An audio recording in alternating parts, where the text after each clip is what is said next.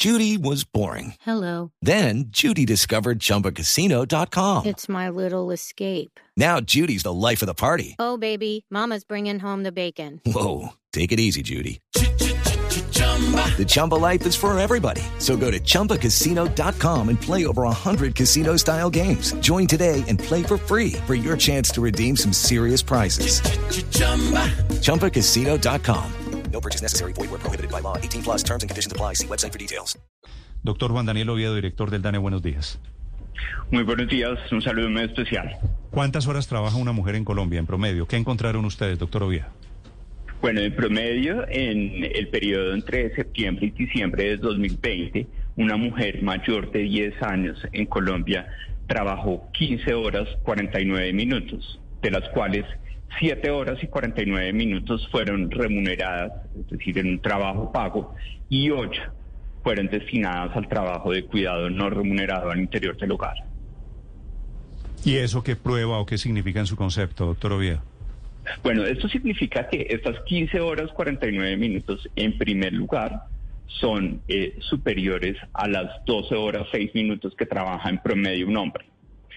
Y lo preocupante de esa situación es que el desbalance de horas está concentrado, como tú lo mencionabas, en el trabajo doméstico y de cuidado no remunerado, mientras un hombre solo destina 3 horas 7 minutos en promedio al día a esas tareas como preparar alimentos, cuidar a los hijos, eh, hacer compras, una mujer está destinando en promedio ocho horas al día a esas actividades, reflejando un incremento en el contexto de la pandemia de casi una hora y diez minutos para el trabajo doméstico que hacen las mujeres, lo cual confirma esa percepción subjetiva que continuamente a través del pulso social hemos estado recopilando de que las mujeres se sienten sobrecargadas de las tareas domésticas que se han eh, intensificado en el marco de la pandemia.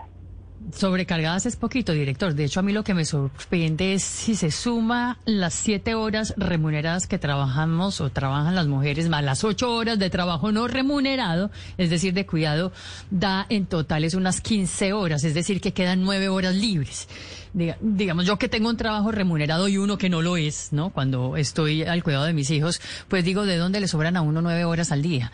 Eh, ¿Cómo sacan ustedes estas, eh, eh, estos promedios aún peor, y estas Paola. Claro, debería ser, digamos, a mí me queda libre el tiempo que yo duermo. El director del DANE dijo que 15 horas 49 minutos, es decir, son prácticamente 16 horas. 16 horas. Pero debería ser peor realmente, ¿no? ¿De dónde sacan ustedes estos promedios y cómo los sacan, director? Bueno, eh, para eso existe esta encuesta de uso del tiempo, que es una encuesta que va a estar al aire durante todo un año, es decir, cubrir 52 semanas en una cantidad de hogares que permite hablar de todo el país. Nosotros vamos a cada hogar que es seleccionado para la encuesta y en primer lugar definimos cuáles son las condiciones de conformación del hogar, de la vivienda y empezamos a decir, bueno, cómo reparte usted las 24 horas al día en diferentes actividades. Hay actividades que se pueden hacer simultáneamente, como por ejemplo las horas en la actividad de cuidado pasivo, esa labor que hacen muchas mamás de estar cocinando, pero al mismo tiempo pendiente de la ropa que se está lavando y al mismo tiempo pendiente de que los niños o las niñas no se accidenten en un juego que están haciendo. Esa simultaneidad es la que lleva a que podamos tener como un mapeo completo de todas las actividades que se están desarrollando al interior del lugar.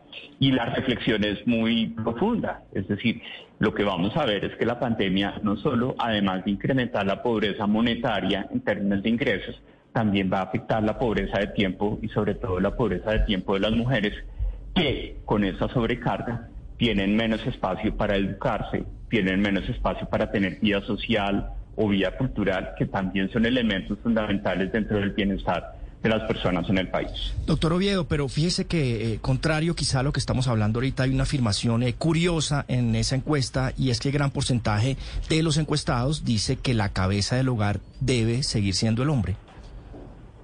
Ese es un elemento que nosotros estamos midiendo, no solo además del tiempo que se destina tanto para labores pagas como para labores de cuidado, sino Tal vez una de las inequidades más importantes que enfrentan las mujeres están originadas en los estereotipos de género que existen en el país. Y si bien todavía tenemos que el 42.8% de las personas están muy en desacuerdo en el marco de la pandemia de que la cabeza de hogar debe ser el hombre, pues todavía el 25.5% de las personas, tanto hombres como mujeres, están muy de acuerdo con ese estereotipo sexista sobre la jefatura de hogar. Doctor Oviedo, eh, es que vuelvo con el punto de, las horas porque es que me, impresiona mucho decir que el promedio de las mujeres trabajan 16 horas al día. ¿Significa que las mujeres de Colombia solamente trabajan y duermen? Pues en últimas, pareciese que está sucediendo eso y que gracias a la simultaneidad de algunas actividades dentro de esas ocho horas de trabajo doméstico y de cuidado no remunerado, queda algo de espacio en promedio para tener vida cultural o vida social que se vio reducida según las estadísticas que estamos produciendo, en donde, por ejemplo, las mujeres tuvieron que reducir en casi dos horas el tiempo destinado a eh, la vida cultural y la vida social. Mm, claro, usted lo pone en Luz María, o trabajan o duermen.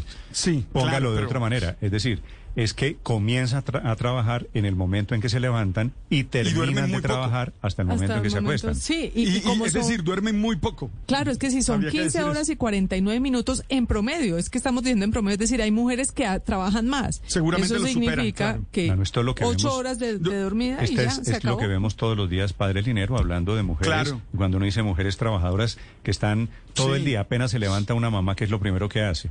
Hacer el desayuno. atender, a los, atender a los hijos. Y, termina, el termina, el desayuno. Digo, desafortunadamente la caricatura es cierta. Termina el desayuno y comienzan a pensar en el almuerzo y en arreglar la arreglar casa. Arreglar los uniformes, en empacar la lonche. no, y, los que, y las que trabajan y las que trabajan en, cuestiones remuneradas, el trabajo es muy fuerte. Pero yo quisiera preguntarle al doctor Oviedo en torno a las causas de esta situación, si la encuesta hace algún tipo de interpretación o, nos permite hacer algún tipo de interpretación, ¿por qué se da esto? Bueno, ese es un problema estructural de todas las sociedades modernas, llamémoslo así, en donde eh, una manifestación de la ausencia de la equidad de género es esa división inequitativa desde la perspectiva sexual del trabajo, sobre todo del trabajo que sucede al interior del hogar. Existe, y como lo medimos en la encuesta, todavía una percepción de un estereotipo en donde todos eh, los miembros de la sociedad colombiana, tanto hombres como mujeres, una gran mayoría todavía es consciente de que las mujeres son mejores para el trabajo doméstico que los hombres. Es decir, el 50.5% de las personas, tanto hombres como mujeres, están muy de acuerdo con esa afirmación.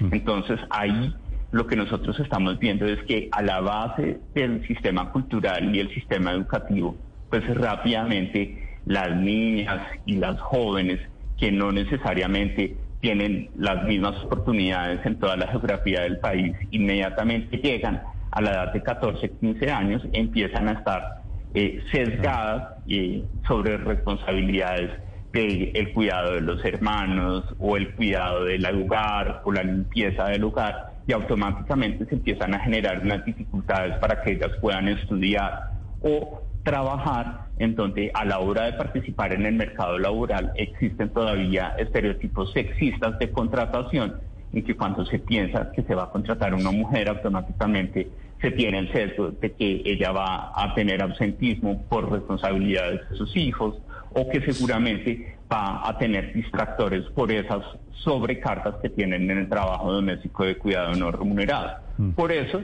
es el objetivo de esta encuesta, en primer lugar, es visibilizar esas brechas cuantitativamente en términos de horas, reconocer que esto si se contabilizara dentro del sistema de cuentas nacionales, pesaría el 20% del PIB es decir, sería un sector más grande que el sector financiero o que el sector manufacturero, y que por consiguiente después de reconocer y buscar redistribuir, pues hay que buscar reducir y para eso la política pública debe avanzar en la consolidación de un sistema de cuidado, en generar bienes públicos, en abrir los sistemas de cuidado a la primera infancia para permitir la participación laboral de las mujeres de una forma más efectiva y mucho más fluida en el país. Se trata de entender que estos hechos de discriminación con cifras en la mano deberían producir un cambio social o una política pública. Gracias, doctor Oviedo. Bueno, muchísimas gracias por el espacio y eh, supremamente dispuestos a seguir acompañando en caso Un dato muy revelador sobre el impacto de la pandemia en la condición, en el machismo en Colombia, en cómo las mujeres trabajan mucho más que los hombres, cuatro horas más en Colombia en el último año.